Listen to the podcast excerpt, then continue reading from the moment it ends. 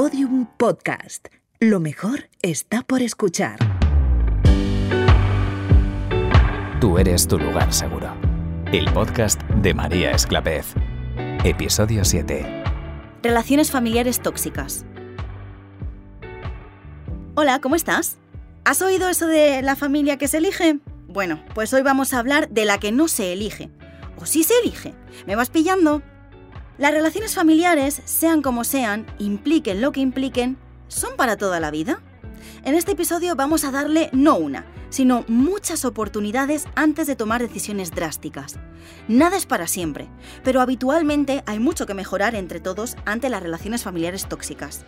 Y casi siempre implica tomar decisiones.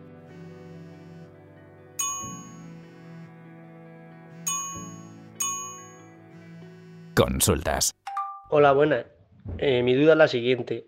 A ver, yo tengo muy mala relación con mi padre y estoy yendo al psicólogo por ello porque me ha hecho mucho daño durante toda mi vida, pero yo ya he decidido que me quiero olvidar de él, quiero seguir adelante con mi vida. Y claro, a ver, cuando yo hablo de, de esto, la gente siempre me suelta los mismos comentarios de cómo le vas a hacer eso, es tu familia, es tu padre, cómo le vas a hacer eso a tu padre. Y claro, yo así me siento mal y lo he intentado, pero es que no hay manera. Entonces, querría saber cuál es tu opinión, eh, qué me aconsejas hacer, qué puedo hacer. Las relaciones de familia tóxicas también existen. Esto tenemos que tenerlo claro desde ya. La sociedad romantiza mucho a la familia y nos hace sentir culpables cuando decidimos poner límites si nos han hecho daño. Que sí, que la familia es importante, pero también son importantes la pareja y los amigos. Al final es importante cualquier vínculo que para nosotros sea importante, valga la redundancia. Que la familia te obliga a perdonar o querer a algún familiar por el simple hecho de serlo es chantaje. La persona que emite ese tipo de comentarios usa el vínculo como gancho para mantenerte ahí. El tipo de relación no determina nada, porque si tú has tenido una historia con esa persona de abuso, de maltrato o de cualquier otra cosa que para ti haya supuesto una herida emocional, no tienes por qué estar como si nada con esa persona si a ti realmente no te apetece. Nadie está obligado a querer a nadie si su corazón le dice lo contrario. Así que si no quieres tener relación con tu padre, no la tengas. Imagino que bastante difícil ha sido llegar a esa conclusión como para encima pelear con los demás y cargar con una culpa que no tienes por qué cargar. Y ya que estoy, te voy a recordar cosillas que pueden ser red flags en las relaciones familiares. Son varias, así que tómate un tiempo para apuntar y ve trabajando en ellas durante las próximas semanas. Que tu familia se sienta con el derecho de opinar sobre tu cuerpo bajo la excusa de que es tu familia y no pasa nada. Que no tengan en cuenta tu opinión o cambien de tema cuando tú cuentes algo tuyo. Que hagan algo que te ha molestado y luego vuelvan como si nada hubiera pasado y ni siquiera pidan perdón aunque tú expliques que lo que han hecho te ha hecho daño. Que te comparen constantemente con tu hermano o con tu hermana, con tu primo o con tu prima, con tus amigos o con quien sea para que intentes ser como ellos que en casa no puedas salvar de tus emociones porque te sientes invalidado, que minimicen tus emociones justificándose en que ellos pasaron cosas peores y tuvieron una vida más difícil. Por ejemplo, que te digan que eres un exagerado, una exagerada, por decir lo que sientes. Que te hagan responsable de cosas con las que no deberías tener ninguna responsabilidad. Por ejemplo, que tus padres no ejerzan su rol de padres y te toque hacerlo a ti con tus hermanos o con tus hermanas o con otros miembros de la familia que parezca que nunca nada es suficiente, que subestimen tus logros y al final termines creyendo que nunca haces nada bien. Eso termina generando en ti presión por hacer las cosas de manera perfecta y desde la máxima exigencia. Que tapen algún abuso porque el agresor o la agresora es parte de la familia.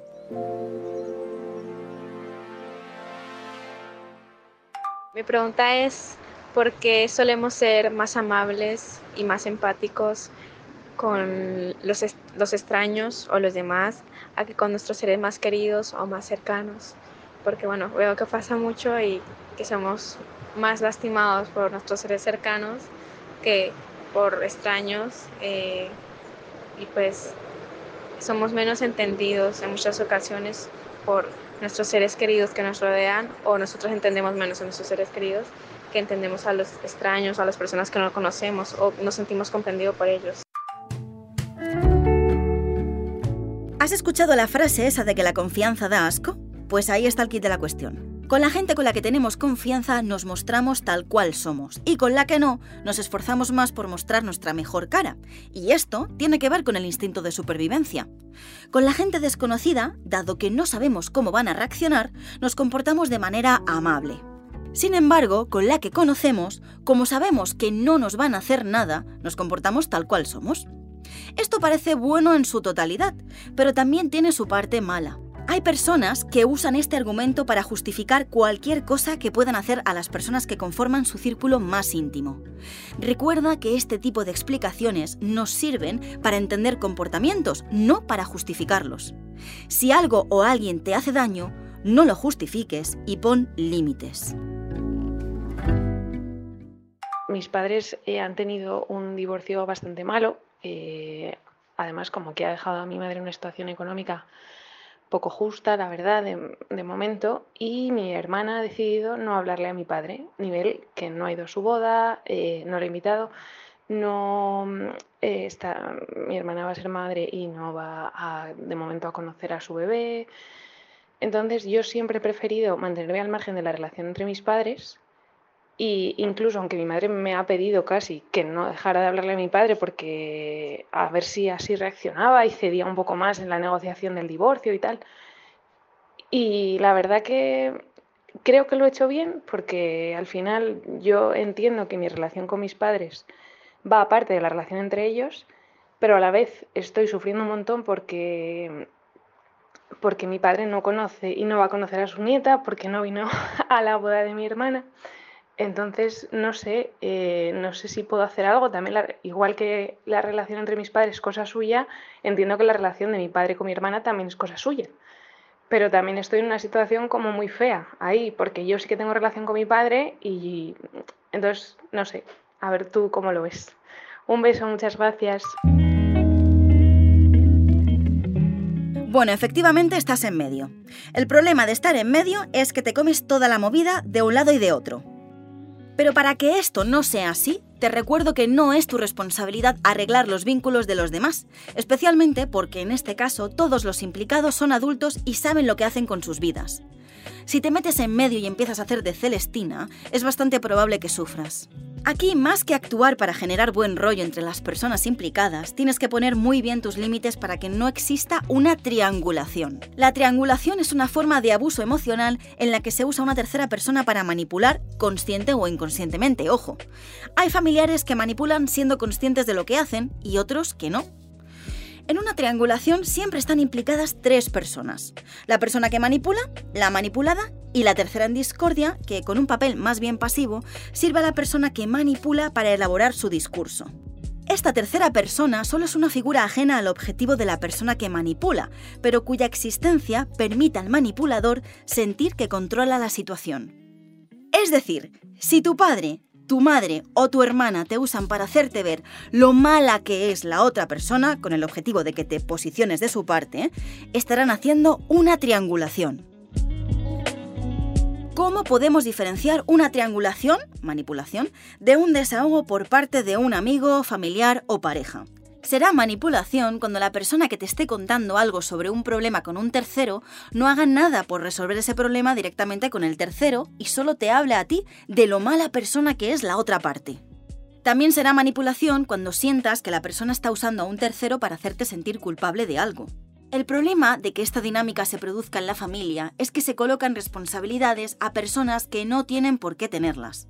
Cuando esto pasa en un sistema familiar, la persona manipulada puede, sin darse cuenta, adquirir un rol dentro del sistema familiar que puede quedarle demasiado grande y una carga emocional que no le pertenece. Vamos a ver tres ejemplos de lo que sería una triangulación en el caso de Alfredo. Alfredo es un chaval de 17 años que me acabo de inventar. Ejemplo 1. Un día su madre le cuenta que tiene un problema con su padre.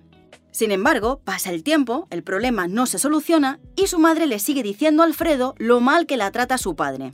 En esta triangulación, la madre está usando a Alfredo para de alguna manera hacer frente al padre sin hablar directamente con él. Ejemplo 2. Alfredo pacta con su abuela no decirle nada a su madre sobre un secreto familiar. La abuela dice, no se lo vamos a decir a tu madre, que si se entera se lía. Alfredo, de repente, se encuentra por encima de su madre en el sistema familiar. El problema aquí es que ese no es el orden lógico del sistema. La madre debe estar por encima del hijo y el hijo dedicarse a sus cosas de hijos, sin necesidad de asumir cargas que no corresponden a su rol. Ejemplo 3. El padre le dice un día, Oye, mira, que tu madre se va de vacaciones con su novio, sin ti. Eso es porque tu madre no te quiere tanto como yo. En todos los casos, vemos cómo Alfredo está en medio de situaciones que no le toca soportar. Alfredo debe, en este caso, aprender a poner límites. Veamos fórmulas para poner límites en estos casos. El gimnasio. Ejemplo 1. Madre que tiene un problema con el padre. Siento mucho que estés pasando por esto. Si esto que me estás contando te afecta, lo deberías hablar con mi padre. Ejemplo 2. Abuela que pacta no decir nada a madre. Abuela, creo que sería mejor abordar cualquier problema de manera abierta y honesta. Ejemplo 3. Padre que dice que su madre le quiere menos por irse de vacaciones con el novio. Que mi madre se vaya de vacaciones con su pareja no quiere decir que no me quiera, al igual que no quiere decir que tú me quieras más. Hay muchas formas de demostrar amor, papá. Hace un par de episodios ya te dije que las relaciones familiares son un temazo. Son un hecho central que culturalmente, socialmente, nos cuesta afrontar. De hecho, es curioso cómo en estas situaciones que me habéis contado a través de los audios pueden llegar a ser muy parecidas o muy distintas según el país. Creo que te he dejado un montón de herramientas para hacerle frente. Igualmente, es un trabajo de fondo. En el mejor de los casos, un trabajo que ha de acompañarte toda la vida. Gracias por escuchar.